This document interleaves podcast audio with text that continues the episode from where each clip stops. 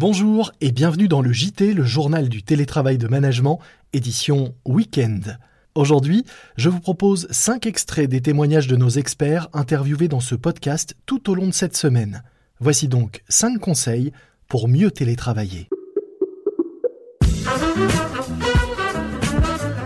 C'est le journal du télétravail.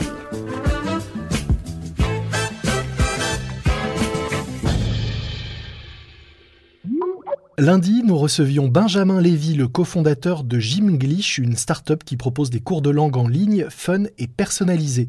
Nous avions parlé formation à distance pendant le temps du confinement, mais voici son conseil bonus, spécial management. S'agissant de management, euh, il y a un conseil qu'on donnait déjà avant le confinement, avant le télétravail, c'était de, faire confiance. Je pense qu'on pourrait tenter de vouloir fliquer les collaborateurs, euh, on a des outils pour fliquer les collaborateurs aujourd'hui, techniques. Notre expérience montre plutôt qu'il faut s'en garder, faire confiance. Alors bien sûr, il peut y avoir des coups de pompe de certains, des coups de blues. Il y en a qui sont tout seuls dans un appartement un peu petit. Bon, bah, ils peuvent se laisser aller, mais mais ils se déclarent et, et du coup, euh, voilà, ça serait mon conseil, ça serait de rester sur euh, une relation de confiance par défaut. À défaut de, de fliquer, donc ce que vous suggérez, c'est plutôt de repérer peut-être des signaux faibles pour pouvoir accompagner le cas échéant? Oui, ou d'inviter les, les, les, les, uns et les autres à, à être transparents, à se manifester, à leur rappeler que c'est bien normal d'avoir un coup de pompe, d'avoir un coup de blues c'est bien normal de pas trouver les circonstances techniques ou, ou même les circonstances d'emploi du temps pour travailler, pour être concentré toute la journée, euh, de leur dire que ça nous arrive à nous, directeurs, cofondateurs, managers, ça arrive à tout le monde, donc d'essayer de rester dans un climat de confiance, de transparence, c'est-à-dire le cas échéant, parlez-en, on trouvera des solutions. En tout cas, chez nous, on n'est pas une grosse boîte, hein, une cinquantaine de personnes, mais euh, ça porte ses fruits, c'est-à-dire que dans l'ensemble, euh, tout le monde va bien. Quand il y en a un qui va pas, on le sait, et ça nous évite de faire quelque chose qu'on n'aime pas faire, fliquer. Le confinement pourrait nous inviter à fliquer encore davantage et on est content de ne pas avoir à le faire. Mardi, nous étions en ligne avec Pierre Blanc-Sanoun, coach de dirigeant et chroniqueur pour management, dans lequel il tient deux rubriques tous les mois. Voici sa petite leçon bonus. Manager, arrêtez de faire semblant de tout savoir, adoptez la posture basse et mettez-vous à l'écoute. Bah justement, on l'écoute. Une idée que je pourrais avoir, c'est de, de, voir cha chacun des membres de son équipe, alors soit, soit en groupe, soit en, euh, soit en individuel, pour lui demander dans quel état d'esprit il aborde le retour et de quoi il a besoin pour réussir le retour. Et euh, encore une fois, c'est d'écouter parce qu'on est dans l'inconnu. Quand on est dans l'inconnu, celui qui s'en sort le mieux, euh, l'équipe qui s'en sort le mieux, le manager qui s'en sort le mieux, c'est celui qui va s'adapter le plus vite. On ne sait pas où on va. Et donc, pour s'adapter, il faut acquérir de l'information. Et pour acquérir de l'information, il faut vraiment ouvrir ses yeux, ouvrir ses oreilles. Et euh, je pense que ça remet un peu aussi en cause cette espèce de posture du manager comme étant le guide de son équipe. Et là, euh, dans, une situation de complet inconnu, euh, vouloir rester le guide, ça me semble illusoire et dangereux je pense qu'il vaut mieux devenir un, coordinateur, quelqu'un qui va centraliser, redistribuer de l'information. Alors tu me diras, ça devrait être comme ça depuis longtemps, mais ça ne l'est pas dans les faits euh, où ça l'est pas encore assez.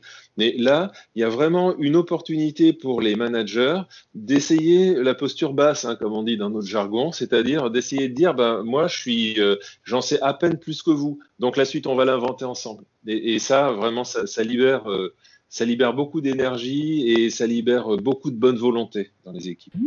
Mercredi, nous avions avec nous dans ce podcast Jean-Christophe Conticello, PDG de Wemanity, une agence de conseil spécialisée en transformation agile. Il nous parlait des entreprises agiles, justement, qui avant le confinement étaient déjà en télétravail complet et des leçons que l'on peut en tirer. Il existe des entreprises qui fonctionnaient en full télétravail. Si on parle de sociétés euh, connues comme par exemple WordPress, sociétés comme Mind Valley qui font de la formation, il y a des sociétés comme Buffer, il y a beaucoup de sociétés aujourd'hui dans le monde qui fonctionnent euh, en, télétravail euh, majoritairement. Et derrière, malgré ces notions de télétravail, il y a également beaucoup de contacts physiques, genre tous les mois, tous les deux mois, où il va y avoir des événements autour de thèmes euh, d'inspiration, autour de thèmes professionnels, personnels, de centres d'intérêt, des festivals aussi, notamment chez Mind Valley, qu'ils organisent régulièrement, ce qui permet aux personnes de se connaître le full télétravail où les gens ne se connaissent pas et travaillent à distance, de mon côté, je suis pas très fan. Par contre, le fait de pouvoir faire du télétravail, mais également à, minima se retrouver euh, toutes les semaines avec ses équipes ou avec d'autres équipes pour pouvoir euh, échanger, permet de casser euh, la barrière de sa propre équipe et des silos pour pouvoir travailler de manière plus efficace aussi. Par exemple, nous, cette semaine, on met en place un système de e-cafétéria. Alors, qu'est-ce que c'est? bah, C'est un système en fait où les, les équipes peuvent s'envoyer via, on a mis ça en place sur Slack, qui est notre outil interne sur lequel on communique, où justement chacun peut dire, ben voilà, je mange avec un tel à ce moment-là, qui veut manger avec moi, et du coup, ben, ils sont ils sont en visio et ils peuvent manger ensemble, échanger sur des sujets autres que potentiellement professionnels. Jeudi, nous avions avec nous Hélène Gâteau, vétérinaire et chroniqueuse pour RTL et France 2. Elle nous donnait des conseils pour réussir à télétravailler avec un chien ou un chat à la maison. Des conseils évidemment au poil il y a la séparation physique, il y a aussi l'indifférence, c'est-à-dire si votre animal vient vous rechercher, vient rechercher des caresses, euh, des regards, même juste le regard, c'est manifester une attention à son chien et à son chat. Donc le regard doit aussi être évité. S'il vient nous amener sa balle, etc., eh bien on est indifférent à ces demandes de contact. On dit toujours hein, que quand on éduque un chien, ce qui est important, c'est de lui apprendre la frustration. Donc ça, il faut vraiment le réintégrer si jamais vous avez un petit peu euh, lâché du lest de ce côté-là dernièrement. Donc on ne répond pas à ces demandes d'attention. Et ce qui est important aussi, eh bien, c'est de lui demander, par exemple, en revanche, d'apprendre à rester couché dans son panier quand on est en train de télétravailler. Et puis, euh, surtout, euh, quand il est dans son panier, eh bien, on le laisse là-bas et on ne le sollicite plus et on ne répond plus non plus à ses sollicitations. Donc pour le chat qui se couche systématiquement sur le clavier de l'ordinateur, euh, qu'est-ce qu'il y a à faire alors? Les chats aiment les endroits qui sont chauds et eh bien, il se trouve que le clavier de l'ordinateur, généralement, eh ben, il est un petit peu plus chaud ici que le bureau, que le, la surface du bureau, parce qu'on a notre machine qui tourne à plein régime. Donc ça, c'est une des premières raisons. Une des deuxièmes raisons aussi, c'est que votre chat, qu'est-ce qu'il a remarqué? Il a remarqué que quand vous étiez en, en train de travailler à votre ordinateur avec le clavier, vous aviez votre regard qui était porté sur l'écran de l'ordinateur et vous n'en descotchiez pas.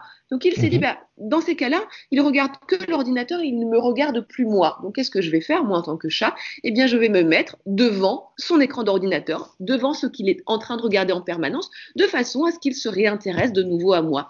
Et bien souvent, on a tendance à répondre à cette demande de sollicitation, parce que qu'est-ce qu'on fait? On va caresser, on va lui parler, on trouve ça mignon. Alors, mon conseil, quand il vient se mettre sur votre clavier d'ordinateur, si vous avez un ordinateur portable, bah, vous fermez votre écran, vous fermez votre ordinateur, mais on évite les caresses, on évite de lui parler, quoi que ce soit, et même, j'ai envie de dire, de le prendre dans les bras pour le mettre ailleurs, et eh bien, dans ces cas-là, euh, c'est aussi lui manifester de l'attention.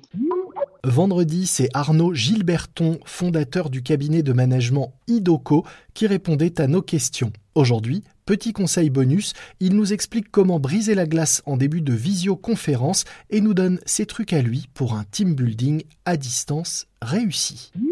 Donc l'idée, c'est de démarrer une visio une fois par semaine où chacun partage une photo qui représente un peu sa semaine de confinement. Donc ça peut être une photo originale, ça peut être une photo de famille, ça peut être une photo de son intérieur, mais c'est une photo qui représente un peu euh, son moral, son état d'esprit et son vécu du confinement. Et l'idée, c'est que au démarrage d'une visio, chacun puisse partager cette photo et mettre quelques mots sur pourquoi il a choisi cette photo, pourquoi ça exprime son état d'esprit actuel. Et ce qui est intéressant, c'est euh, de lancer des petits challenges avec le vote pour la photo la plus amusante, euh, le vote pour la photo la plus artistique. Et éventuellement, ça peut aussi permettre de faire un petit book des photos du confinement, ce qui est aussi une bonne manière de garder une trace pour une équipe du vécu du confinement, de se dire bah, finalement si chaque semaine on partage tous des photos, à la fin du confinement on pourra faire un petit book dans lequel on aura les photos les plus drôles, les photos les plus décalées, les photos les plus artistiques ou les photos les plus sérieuses, les photos les plus professionnelles. Et ça tout le monde joue le jeu. Et qu'est-ce qu'on fait si quelqu'un n'a euh, pas envie? Je pense que c'est bien que tout le monde joue le jeu. Et ensuite si quelqu'un n'a pas envie, je pense qu'il faut quand même essayer de lancer la dynamique et se dire que si la première semaine la personne n'a pas envie, euh, il y a peut-être des chances que la deuxième ou la troisième semaine elle ait envie.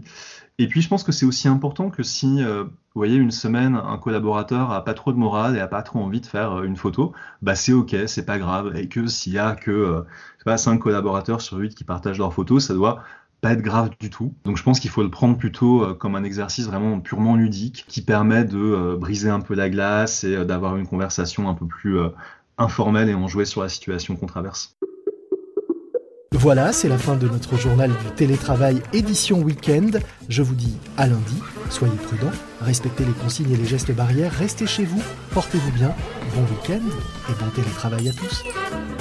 C'est le journal du télétravail.